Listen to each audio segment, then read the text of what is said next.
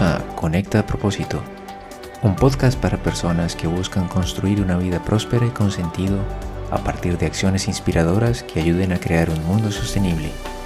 Mi nombre es Samuel Ricardo, coach, agente de cambio y profesional en sostenibilidad y quiero agradecerte por estar aquí escuchando este programa.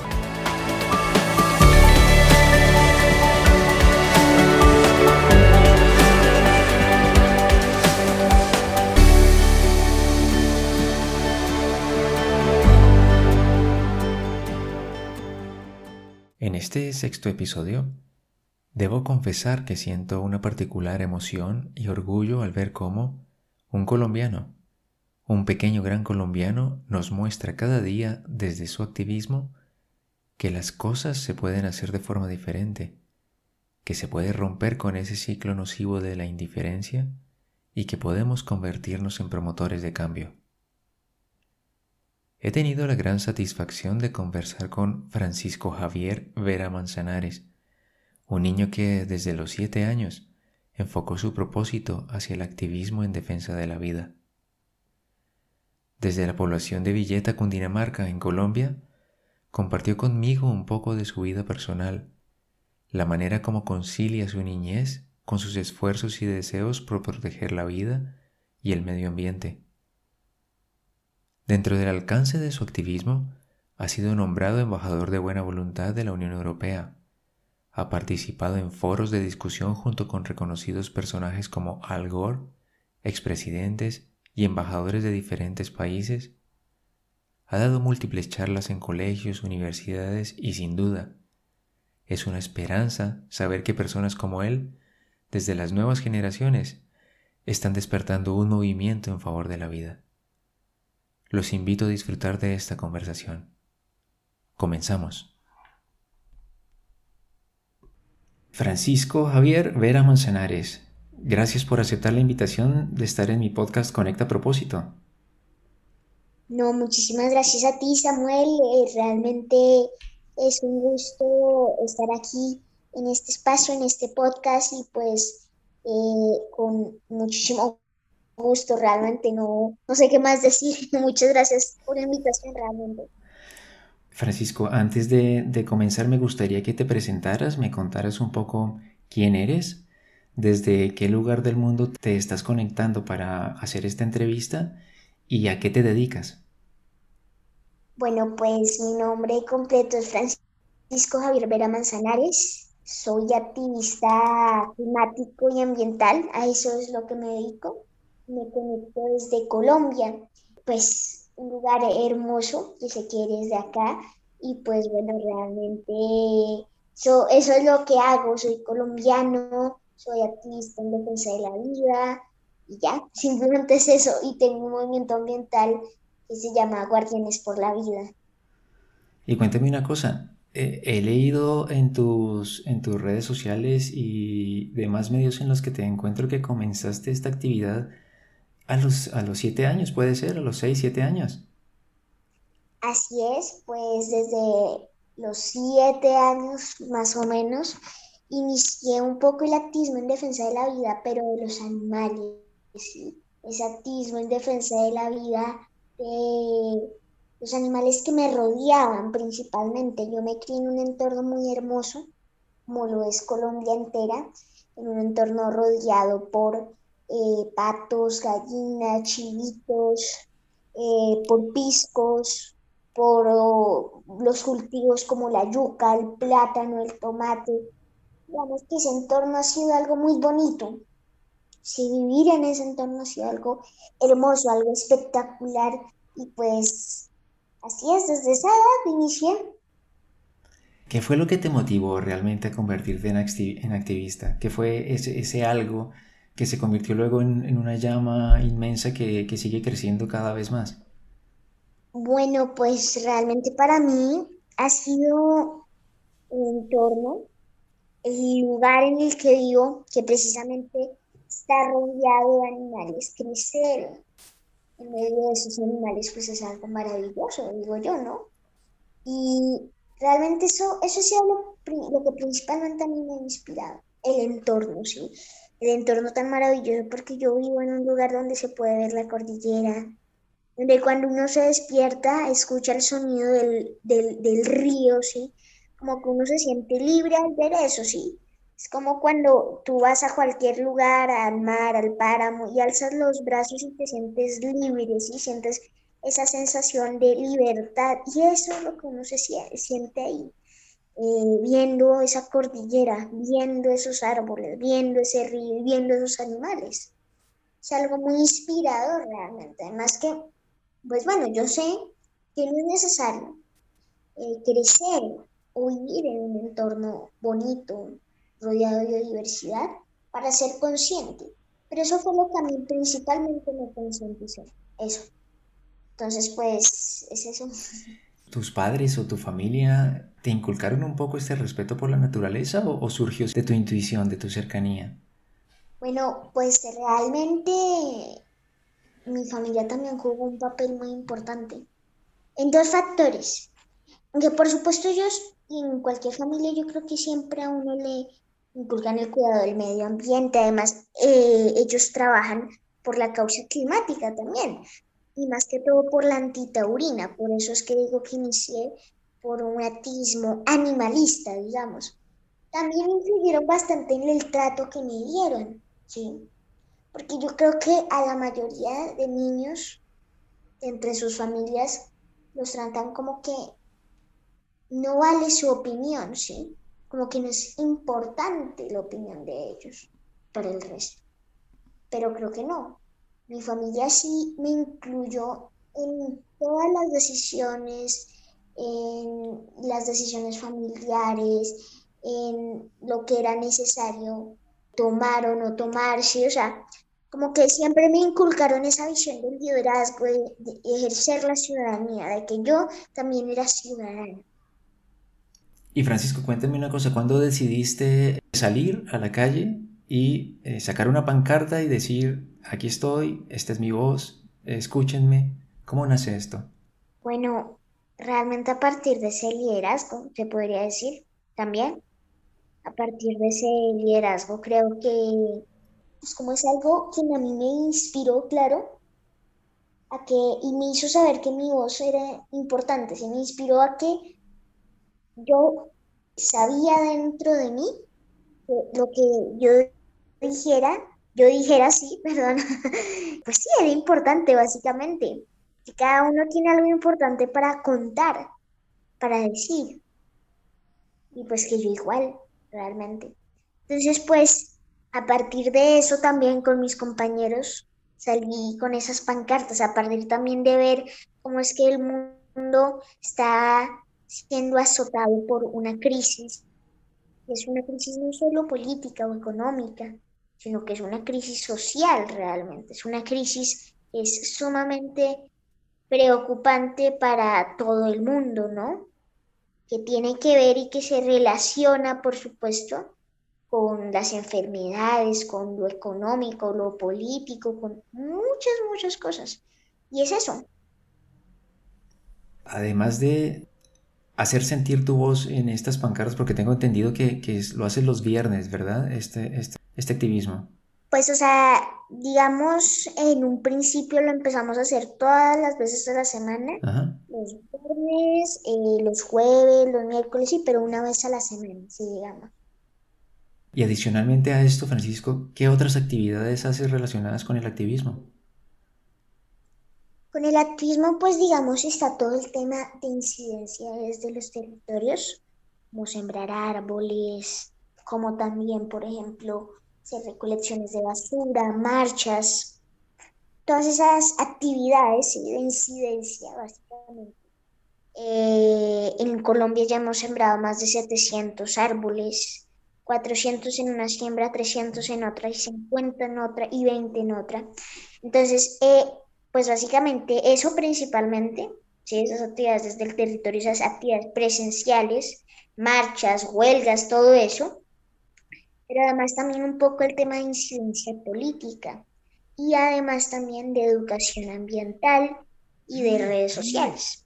Desde Guardianes por la Vida hemos dado ya más de 200 charlas en colegios y universidades, en cualquier tipo de universidades, Incluso tú que estás desde días de España en la Universidad de La Rioja, eh, acá de Colombia en la Universidad de la Universidad Nacional, la Universidad Industrial de Santander, también la Universidad UNAT, está también la Universidad Externado y muchísimos colegios rurales, no rurales, urbanos y de en cualquier tipo. En México también nos llaman mucho para dar charlas y en Argentina especialmente y en Ecuador de pronto, pero rara vez para dar esas charlas en más de 200 colegios.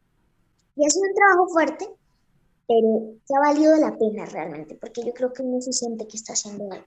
Luego también está ese activismo, como te decía, de incidencia política, ¿sí? Con gobiernos y demás, que pues en un principio se empezó a llevar desde los espacios locales, pero que fue aumentando, ¿sí? Desde el consejo, desde la asamblea del departamento, pero luego ya llegó al Congreso, al Ministerio de Ambiente, con la conversación nacional con la vicepresidenta del Ministerio de Ambiente de Colombia y, de, la ministra de Minas de acá, y a otros ministerios de ambiente de otros países, el Ministerio de Ambiente de República Dominicana, el Ministerio de Ambiente de Ecuador, y así. Eh, con otros jefes de Estado también, con Al Gore, estuvimos dando una charla eh, respecto al tema de crisis climática, precisamente de cambio climático. Él es, él es ex vicepresidente de Estados Unidos, pero eh, un movimiento que se llama CCL, eh, Citizens Climate Lobby, y pues también estamos tratando de apoyar eso en ese sentido. Eh, con, también sobre el tema de derechos humanos, muy importante, con el, con el Premio Nobel de Paz y expresidente de Timor Oriental, José Ramos Horta, los presidentes de Filipinas e Indonesia sobre la situación de derechos humanos en Timor Oriental, con la Unión Europea y la Embajada de Reino Unido en Colombia, que pues precisamente en estos momentos estamos haciendo una campaña, eh, apoyando una campaña de ellos que se llama Join the Home, que trata sobre visibilizar eh, iniciativas, no problemáticas, perdón, sobre el tema del cambio climático, ¿sí? Y pues bueno, por ahora eso, gracias a Dios, así es como vamos avanzando. Hay también pues digamos desde el tema de redes sociales que me se me olvidó nombrar, pues en general eh, charlas, eh, podcasts también como este, pues eso es. Bueno, eso es, es mucho realmente y, dentro de esta incidencia política creo que, que, ha sido nombrado embajador de buena voluntad eh, por la Unión Europea, ¿es así? Sí, así es, sí señor. ¿Cuándo fue eso y cómo se dio este momento, Francisco? Bueno, pues esto fue hacia inicio de este año, hacia febrero de este año, en donde empezamos eh, hacer un trabajo con la Unión Europea. Pues fue la embajadora a mi casa, eh, la doctora Patricia Lombard, la embajadora Patricia Lombard, que realmente fue un gusto poderla recibir envió muchos saludos porque pues ya eh, cambió, digamos, de embajador, eh, ya se fue del país, pero bueno, igualmente muchas gracias por todo lo que ha hecho por Colombia.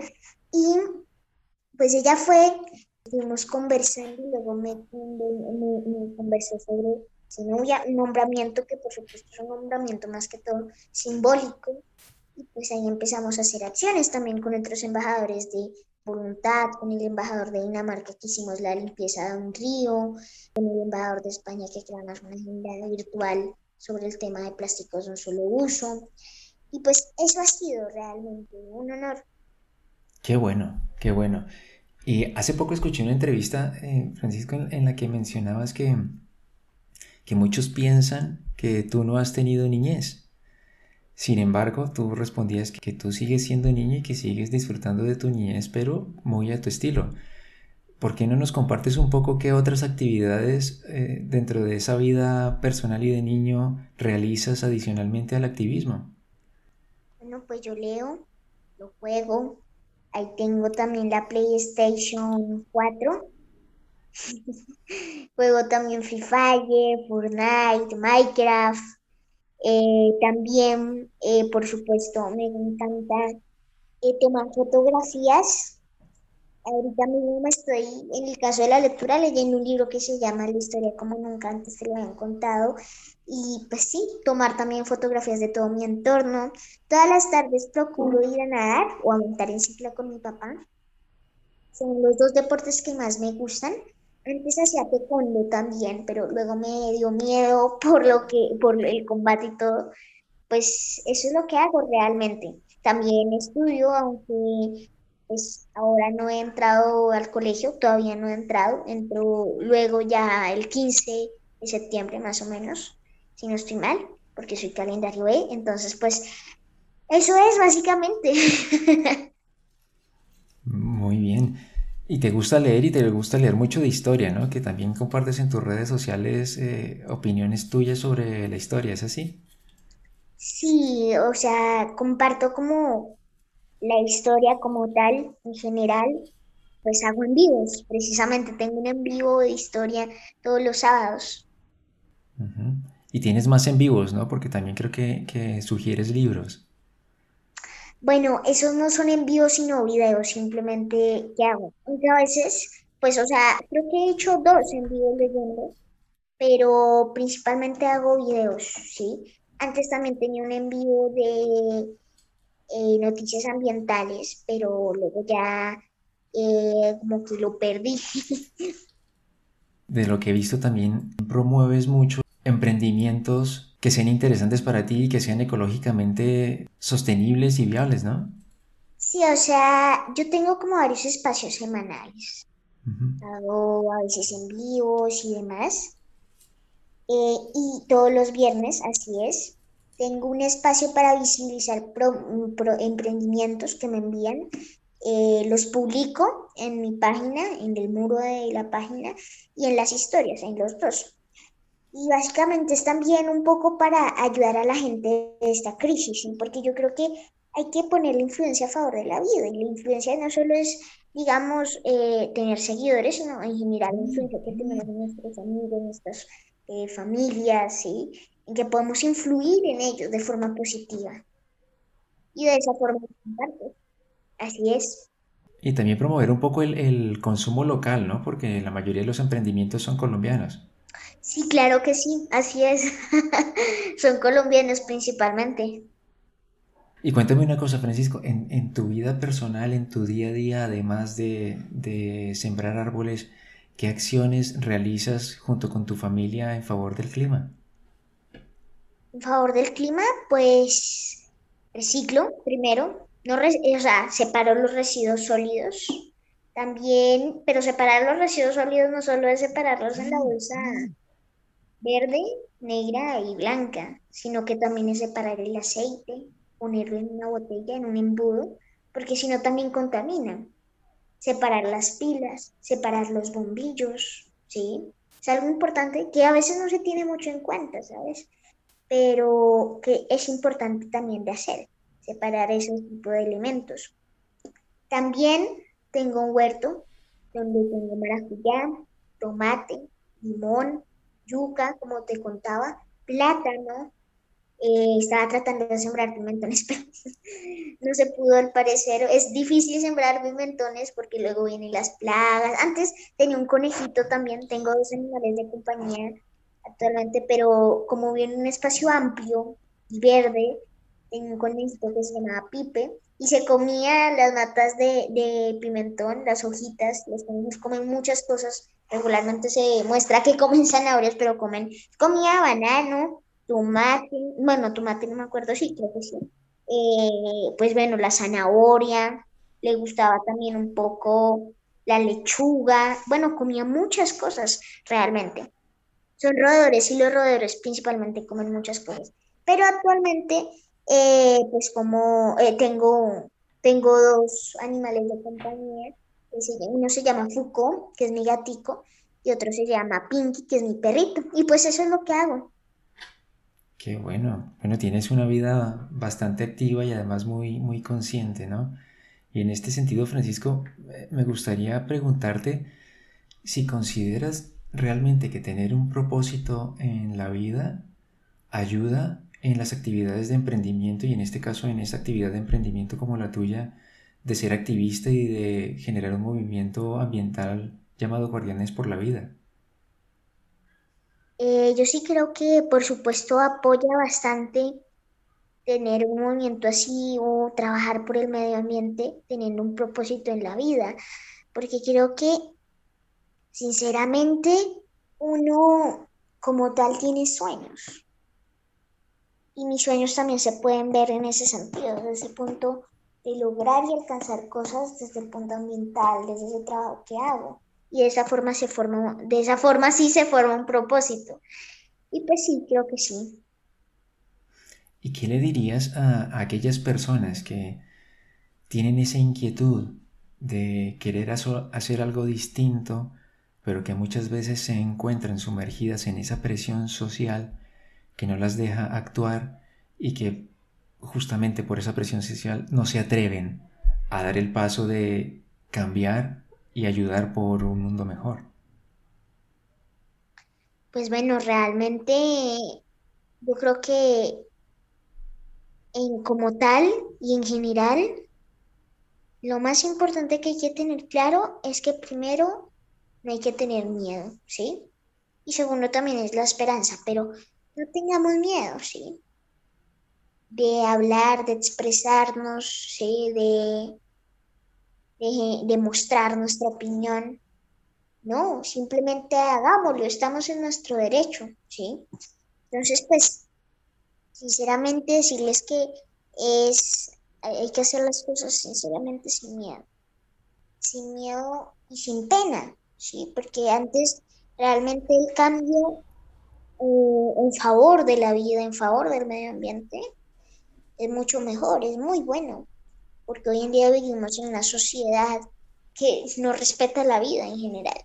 Entonces, pues que no nos dé pena, que más bien también cuentan con millones de personas que también los apoyan en esta causa, literalmente millones, y que pues su voz es importante.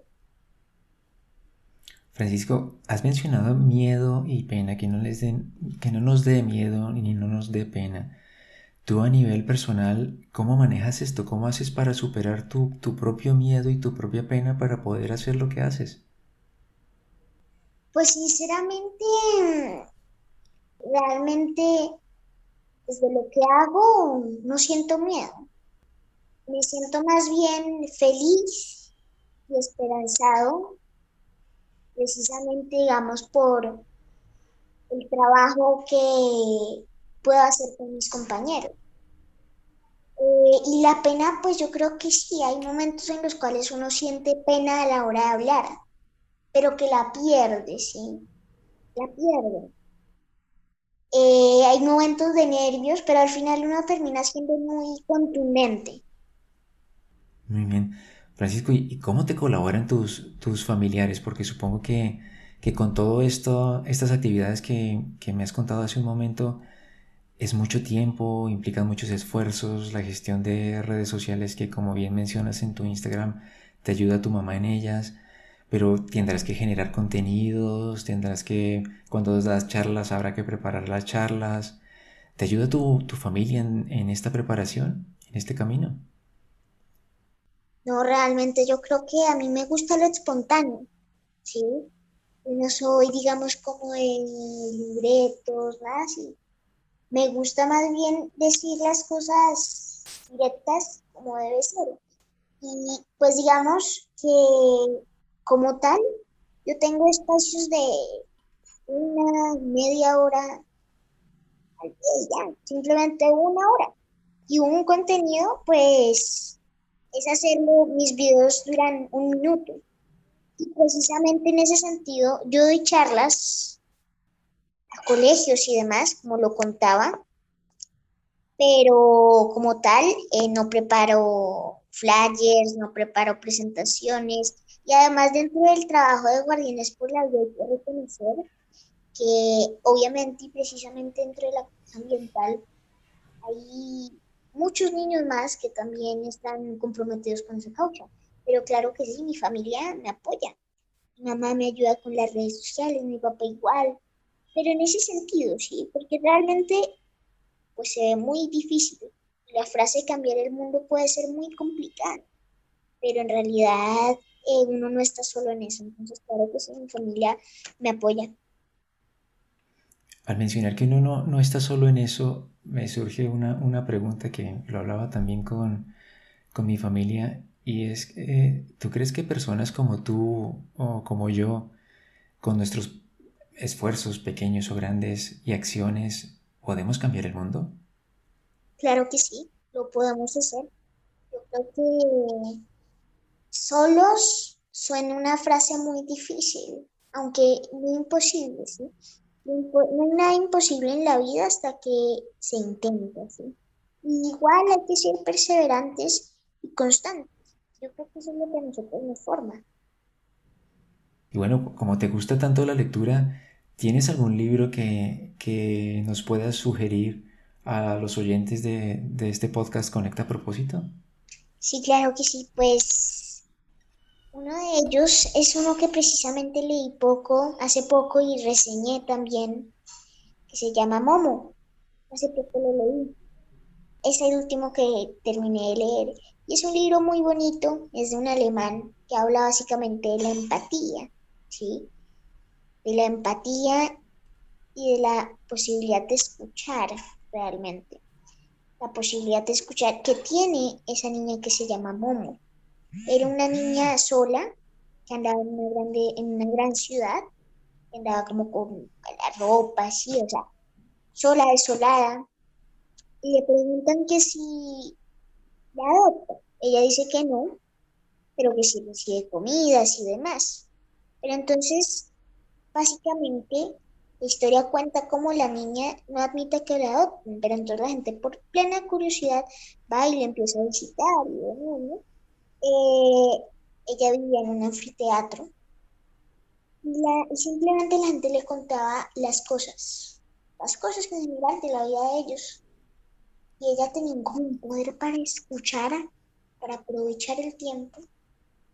Pero luego obviamente llegan unos villanos y son los hombres grises, que no tienen sentimientos y que le roban el tiempo a la gente. Y ella básicamente los enfrenta, eso es lo que ella hace, enfrentarlos. Y habla básicamente de cómo es que debemos ahorrar eh, y aprovechar el tiempo en la vida, y pues es eso. Qué bonita historia, seguro que, a más de uno no, nos gustará leerlo. Bueno, en mi caso, releerlo, porque yo lo leí ya hace bastantes años y, coincido contigo que es, es una, lectura muy bonita. Francisco, ¿tienes algún, algún referente, alguien que, para ti sea ejemplo y modelo a seguir? Sí, claro, hay una niña en India que conozco, eh, con la cual he podido hablar, que se llama Lisipila Kanguham y que también lleva un trabajo en favor la defensa de la vida, pero también con todo el tema del COVID. Es una niña muy joven, tiene 10 años actualmente y trabaja por todo ese tema y es inspiradora realmente. Es de admirar. Regularmente se conoce a Greta en ese tipo de temas, pero ella también es, es una líder muy importante, sinceramente. ¿Qué es lo que más te inspira de ella?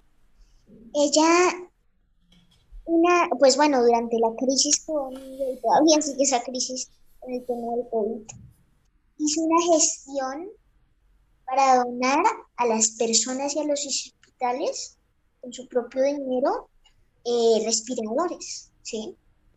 Eso es defender la vida, la vida no solo porque estamos hablando de ambiente, es el medio ambiente. Cuando hablamos de vida hablamos de muchas cosas. Cuando hablamos de vida Hablamos de vida digna, de salud, de educación, de derechos humanos, de animales, por supuesto, de ambiente. Pero todo eso la vida de los trabajadores. Y ella lo ha hecho de esa forma. Ha tratado de hacer lo que ha podido. Pues desde el punto de la salud también, que aportó una donación de mil respiradores, si no estoy mal, que son bastantes, sinceramente, con su esfuerzo, por supuesto.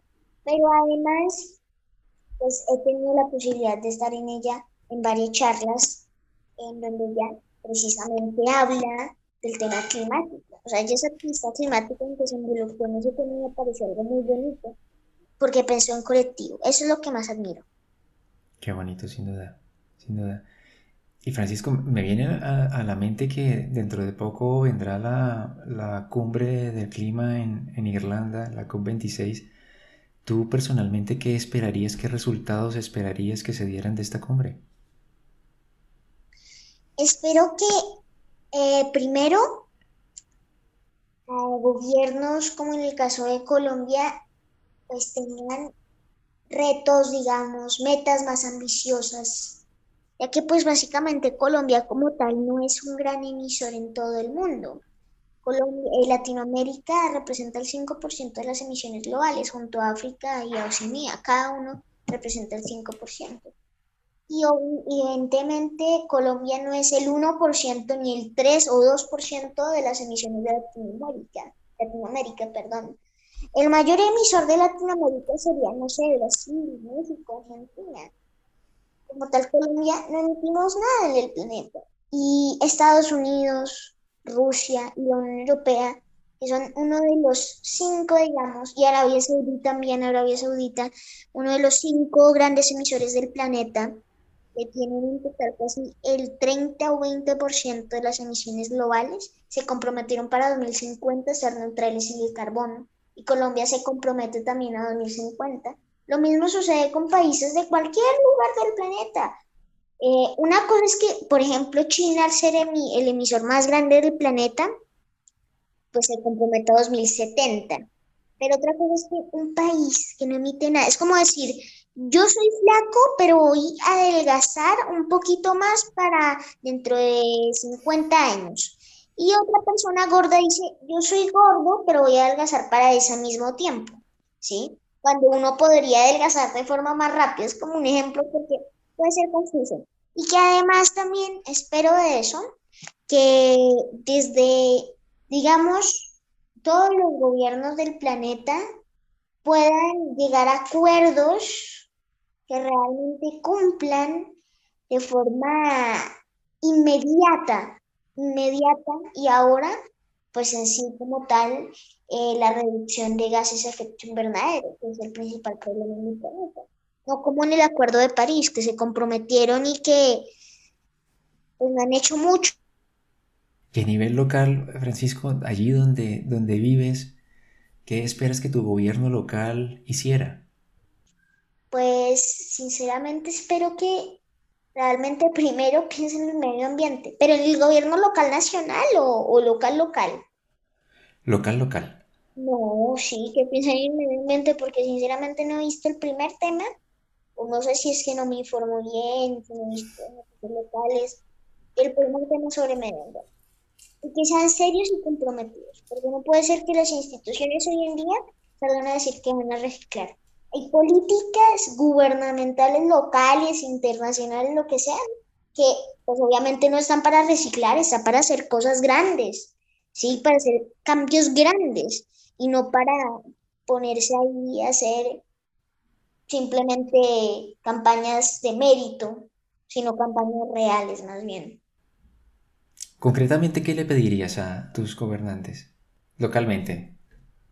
Localmente, bueno, que en un principio, primero, en el caso, por ejemplo, de la separación de residuos sólidos, hagan algo, porque la gente es consciente de separar los residuos sólidos, pero luego no se da cuenta cómo es que los mezclan al final y esos residuos, eh, como tal, se llevan a Bogotá, al relleno de Doña Juana, en donde un viaje, un solo viaje, cuesta como 10 millones, un solo viaje, 10 millones de pesos entonces, básicamente, cuesta bastante dinero, lo cual se podría estar invirtiendo de otra forma.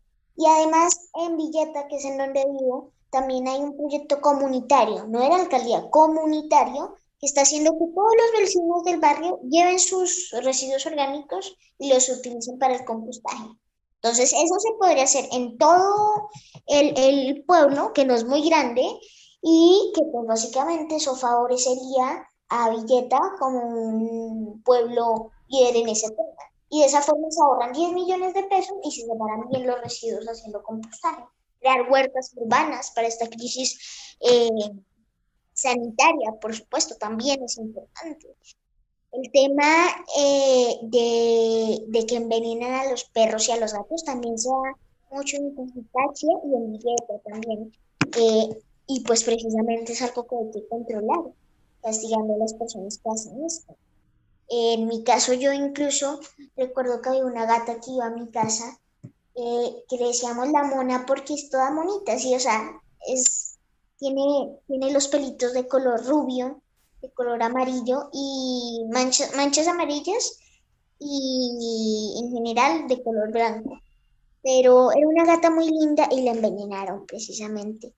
Y a otro perrito que yo tenía la envenenaron también. Y pasa mucho eso. Se llamaba Bruno el otro perrito y ya toda la vida con mi familia.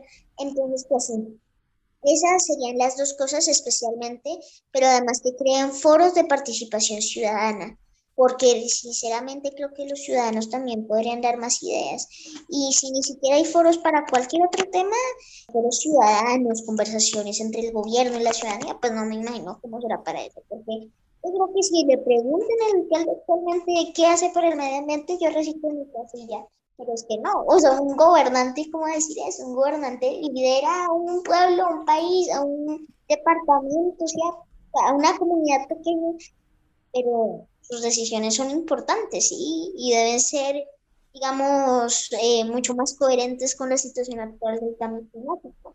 La contaminación en el río local también es sumamente grave y generar políticas y, sanciones o multas para los turistas, porque como tal, digamos que la gente en Villeta cuida su ambiente, ¿sí? Porque es su tierra, pero llegan turistas de Bogotá, de las capitales, de las grandes cercanas y contaminan muchísimo. Francisco, una, pregunta eh, que te hago a partir de lo, que haces como activista. ¿Sientes que, que tu trabajo como activista está produciendo cambio? Yo siento que sí. Una playa está formada de muchos granos de arena y cada uno de cualquier forma puede dar su grano de arena. Yo estoy dando el mío, sí. Y a pesar de que de pronto no haga mucho cambio, está haciendo cambio. De eso sí estoy seguro. Ese esfuerzo con mis compañeros también sí está dando resultados, sinceramente. Qué bonita analogía, la verdad. El granito, el granito de arena. Y Francisco, ¿en, ¿en, dónde te puede encontrar la gente, la gente que te escucha? ¿En qué redes sociales? Si nos puedes decir en qué lugares te puede encontrar para que te sigan. Bueno, pues a mí me encuentran en Instagram como Francisco Activista, en Facebook como Francisco Activista Oficial y en Twitter como Francisco Activista 2. Muy bien. Y para finalizar, Francisco, un, último mensaje para, los oyentes de Conecta a Propósito, por favor. Bueno, pues que realmente primero, muchas gracias.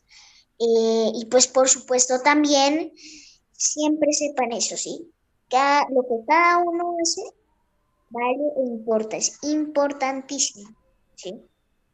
Y pues bueno, realmente que nunca se rindan, que siempre busquen cumplir sus sueños y que Dios los bendiga. Francisco, pues créeme que primero nuevamente te agradezco muchísimo el que hayas accedido a concederme este pequeño espacio para conocer un poco más sobre tu vida personal y sobre tu propósito, adicionalmente a, tu familia, porque tu mamá ha hecho también un gran esfuerzo por concederme el permiso para poderte entrevistar, que lo agradezco muchísimo. Te agradezco no solamente esta entrevista, sino todo el esfuerzo que realizas día a día por convencernos a todos de que si somos un granito de arena, finalmente podremos cambiar la forma de pensar, la forma de actuar en favor de esta casa común que es nuestro planeta. Gracias de verdad, Francisco. Bueno, pues también muchas gracias para ti y con muchísimo gusto realmente. Estupendo, gracias Francisco. Me despido entonces y que tengas un, buen día.